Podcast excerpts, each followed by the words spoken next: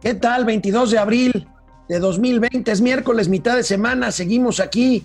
Quédate en casa. Le saluda Alejandro Rodríguez, Mauricio Flores. Ayer el Banco de México entra en escena, entra al rescate. Ahorita platicaremos qué medidas anuncia el Banco de México. Y hoy en la mañana el gobierno federal dice voy derecho y no me quito. Pues este, pues Banco de México, acuérdate que había bateado al presidente cuando llegó con su solicitud de que le dieran por adelantado la lana correspondiente a los remanentes cambiarios, pues este Banco de México cuando menos está tratando de hacer algo, pero pues es mitad de semana. Yo creo que es como un fin de semana eterno. Aquí, uh, larguísimo. Bueno, pues mitad de un fin de semana eterno. Empezamos. Esto es Momento Financiero. El espacio en el que todos podemos hablar. Balanza comercial. Inflación. Evaluación. Tasas de interés. Momento financiero. El análisis económico más claro. Objetivo y divertido de Internet. Sin tanto choro. Sí. Y como les gusta. Peladito y a la boca. ¡Órale! ¡Vamos, réjete bien! Momento Financiero. Bueno, amigo, pues ayer eh, se reunió la Junta de Gobierno del Banco de México en una Junta de Política Monetaria, por supuesto, no programada. Lo primero que anuncia, y bueno, son, buenas noticias, lo primero que anuncia es para impulsar la economía una reducción de 50 puntos base de medio punto porcentual a la tasa de interés que andaba en 6.5%, queda en 6%. Y bueno, eh, el tema es que el Banco de México eh, agarra, se arremanga las mangas y anuncia un paquete de medidas de apoyo en temas, en temas de política monetaria para la crisis que ya tenemos encima, amigo. Aunque hay que ponerlo en su dimensión, no es así que le va a echar eh, las carretadas de dinero para que nadie se entusiasme demasiado. Mira, de entrada la tasa de interés en México sigue siendo muy, muy alta. Sea, pueden toda, y qué bueno que se guardan todavía el margen, todavía tienen un margen, este, pueden bajarla 4%. Obviamente eso es ir calando poco a poco porque ahorita estamos en mil trampa de la liquidez. Y no digo porque ahorita la gente esté chupando más porque tiene el encierro, ¿no? Hay amigos que, ligan además, ¿eh? Sí, hay, hay gente que liga, que liga el cafecito con la chela, ¿no? Y ya con la chela se sigue el tequila y así se lleva todo el día. Pero bueno, no, a la liquidez que me refiero es que por un lado lo que está haciendo Banco de México, amigos, son operaciones de reporto. Este, un reporto, para decirlo más o menos en cristiano, es una operación crediticia con títulos, no con dinero. Con títulos de deuda, a veces también se puede tomar sobre acciones o cualquier otro documento que ofrece un rendimiento y se ofrece intercambiarlo, pues para que quien lo da, quien metió una lana, obtenga esa lana y el que tiene ese papel, pues devenga un interés, ¿no?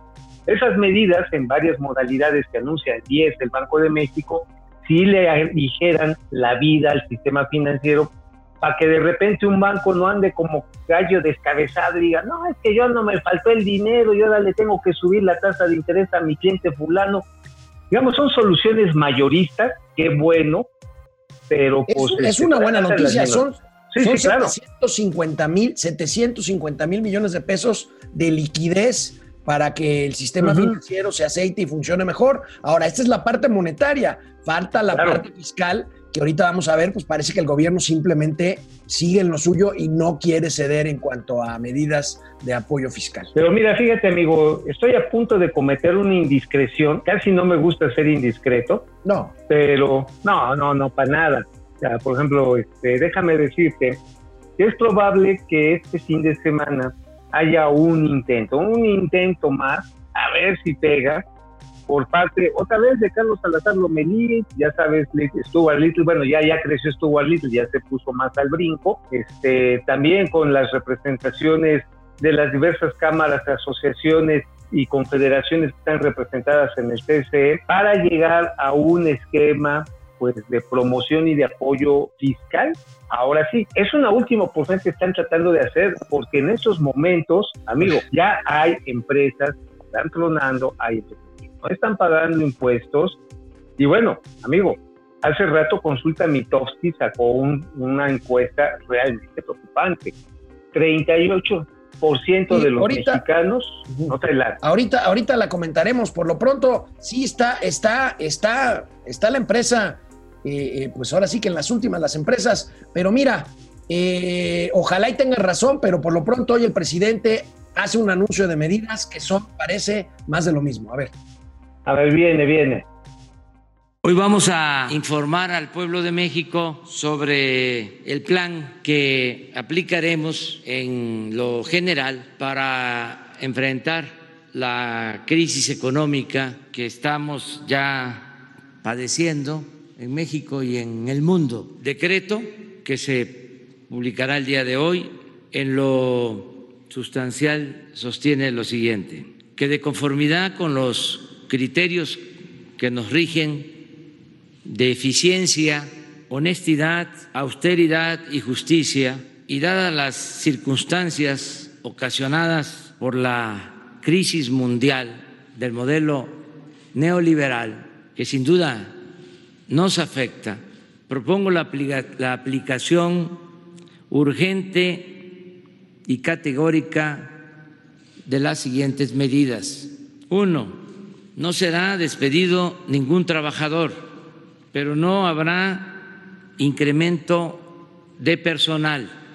Se reducirá el salario de los altos funcionarios públicos hasta en 25% de manera progresiva. Es decir, el que obtenga más ingresos aportará más y será menos el descuento para los niveles inferiores. De igual forma, los altos funcionarios públicos no tendrán aguinaldos ni ninguna otra prestación de fin de año. El concepto de alto funcionario público aplica de subdirector hasta presidente de la República. Dos, no se ejercerá el 75% del presupuesto disponible de las partidas de servicios generales y materiales y suministros. Esto también incluye a lo supuestamente comprometido. Se cancelan 10 subsecretarías.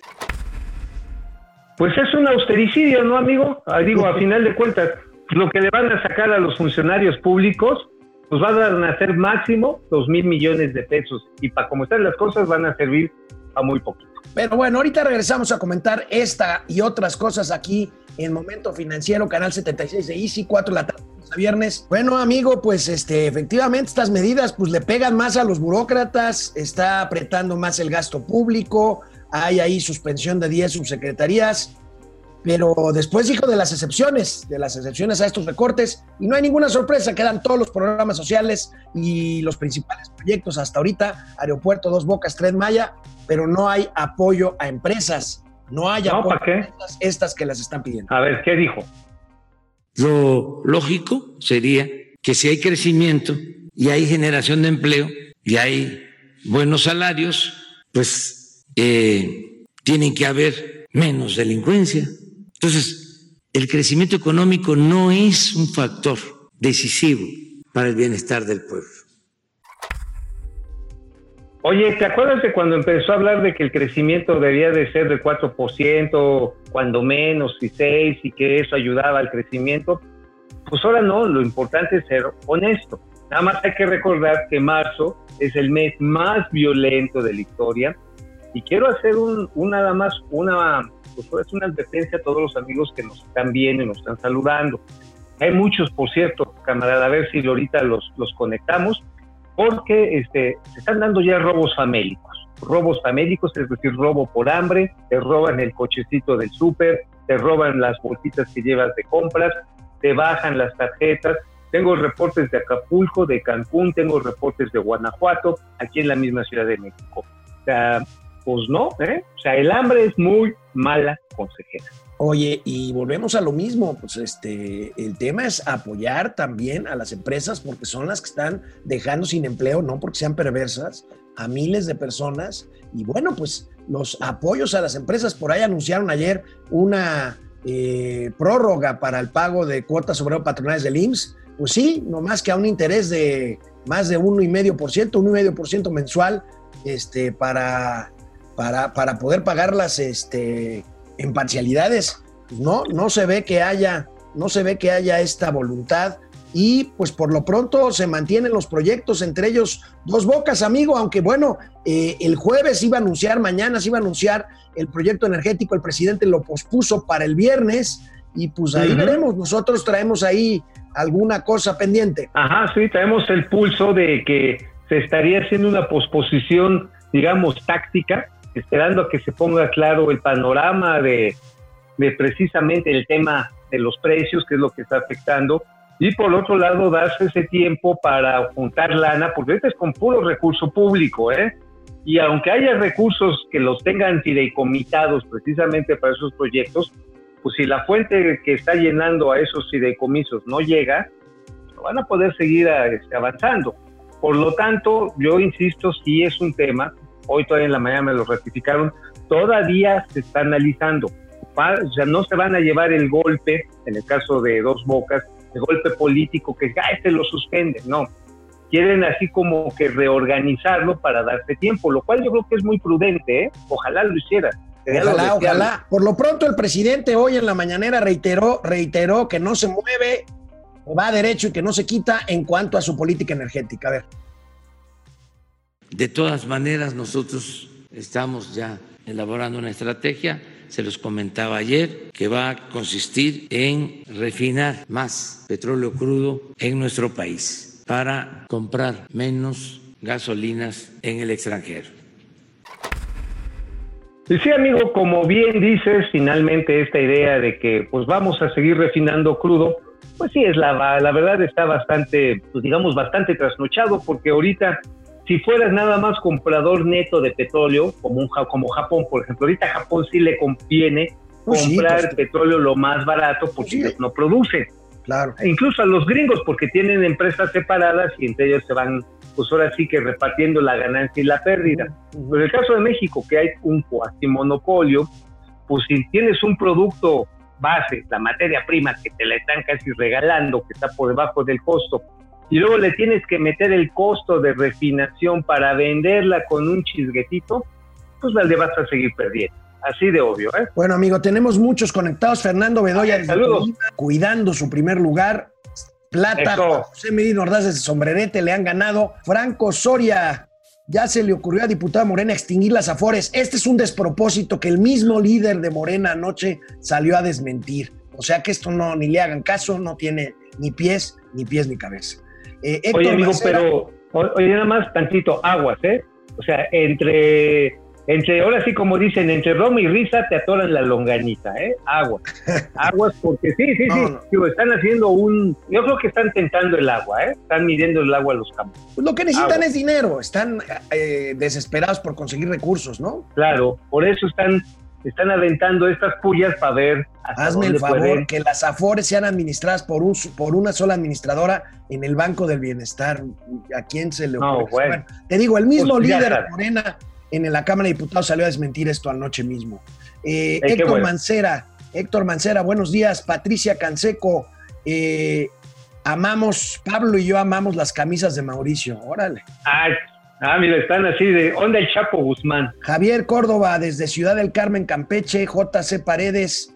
¿Dónde se puede conseguir un crédito al 6? ¿Los bancos no lo van a ofrecer? Eh, no, amigo al 6%? No, difícilmente. Tendrías que tener este, super garantías. Bueno, eso lo hubiera hecho ya Nacional Financiera.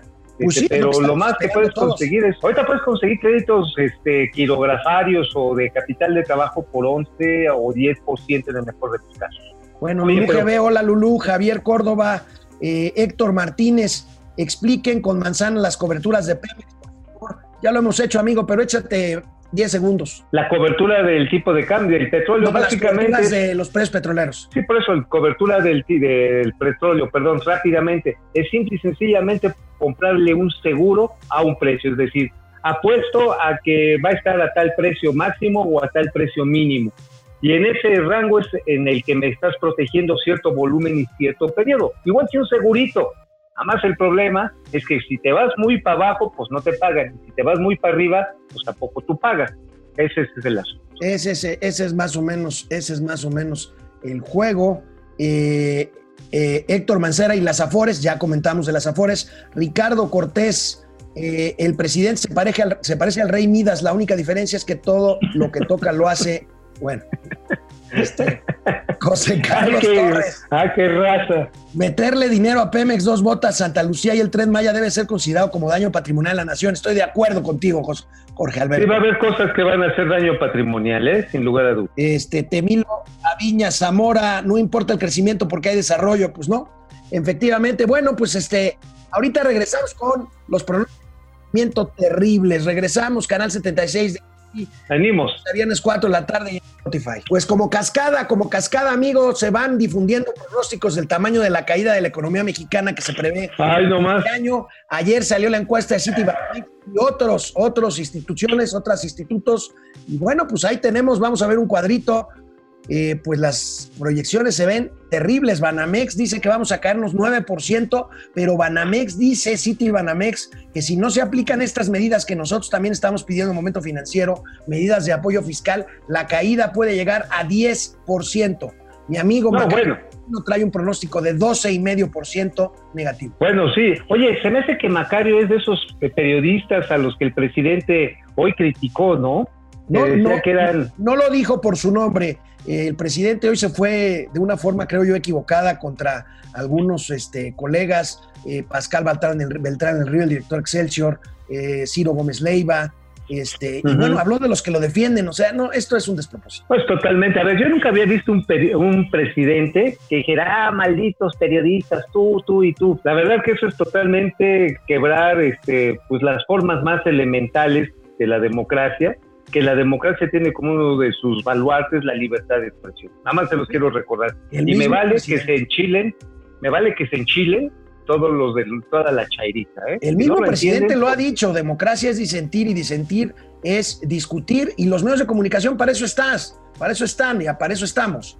Entonces, Así este, es. pues lo que pasa es que ahorita la visión es que si estás, a si estás de acuerdo conmigo, estás conmigo y si estás y si no estás de acuerdo conmigo, estás en mi contra y eres un conservador y me estás atacando y estás bloqueando la, la- la transformación. La cuarta bueno, transformación. Oye, La cuarta ¿sabes quién se fue de boca?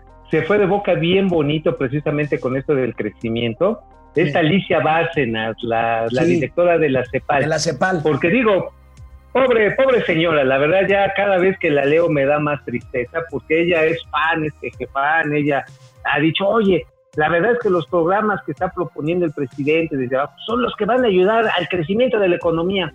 Van a ayudar a que se desplome 6.5%. Sale la propia CEPAL a decir. Bueno, mira, "Ya, rápidamente, Alicia, antes, no haga el ridículo, por favor. Rápidamente, antes de irnos con el siguiente tema, eh, en YouTube, Luis Roberto Muñiz, Ari Loe, Rosario Reyes, Javier Piñón, eh, 78 Tigre 82, Luis Camacho, Gerardo Palma, Pirula Flores, Luis Camacho, Davo Braco, Luis Roberto. Saludos a todos. Muchas gracias, saludos a todos. Bueno, para nuestros amigos de la CDMX de la Ciudad de México, ayer la jefa de gobierno, Claudia Sheinbaum, anunció unas medidas eh, que tienen que ver ya con la fase 3 de la pandemia. A ver, veamos rápido de qué se trata. 1. A partir del jueves 23 se cerrarán alrededor del 20% de las estaciones del metro, metrobús y tren ligero, que hoy tienen muy poca demanda. Esto permitirá aumentar la velocidad y la frecuencia de los trenes y los autobuses en las estaciones de mayor demanda, donde se junta más gente. Si los trenes y autobuses pasan más rápido, habrá menos congregación de personas. 2. Se establecerán medidas en coordinación con el transporte concesionado y RTP para aumentar frecuencias y evitar aglomeración de personas. 3. Se establece como obligatorio, a partir del jueves 23, el hoy no circula para todos los vehículos independientemente de su holograma. De esta medida se excluye a taxistas, transporte de carga y personas con discapacidad. Esta medida tiene el objetivo de balancear en los días de la semana las salidas esenciales de las personas. 4. Aumentarán las medidas de sanitización de espacio y transporte público. Y 5. Habrá mayor verificación, más exhaustiva, de las empresas que no estén cumpliendo con el cierre establecido en la declaratoria de la emergencia sanitaria. Que también una pregunta bastante importante aquí es cómo van a detectar obviamente, pues, están abiertas estas empresas y con cuánto las van a sancionar las que no cierren, siendo no esenciales en estos momentos. ¿Cómo lo van a hacer? Pues sí, es complicado. ¿no? Sí, bueno, claro. vamos a ver, amigo, números, más números. Nos manda la. Números. Nos hace llegar una encuesta muy interesante donde se le pregunta a las pequeñas empresas cuáles son sus preocupaciones y lo que necesitan de apoyo. Vamos a ver dos gráficas de esta encuesta que eh, tú conseguiste, amigo. Eh, vamos a ver, ahí tenemos Uf, primera de ellas. Este, qué duro, ¿eh? A ver si ahorita, ahorita te digo de qué se, de qué Ya se la trata. tenemos, ya Es- la tenemos, es así la capacidad de, de respuesta a los compromisos que tienen las pymes en este observatorio pyme que hace Canacintra. Amigo, híjoles, apenas que es la primera barra de la izquierda, la mayoría de las empresas de las pymes apenitas, apenitas podrían estar cumpliendo su compromiso de nómina.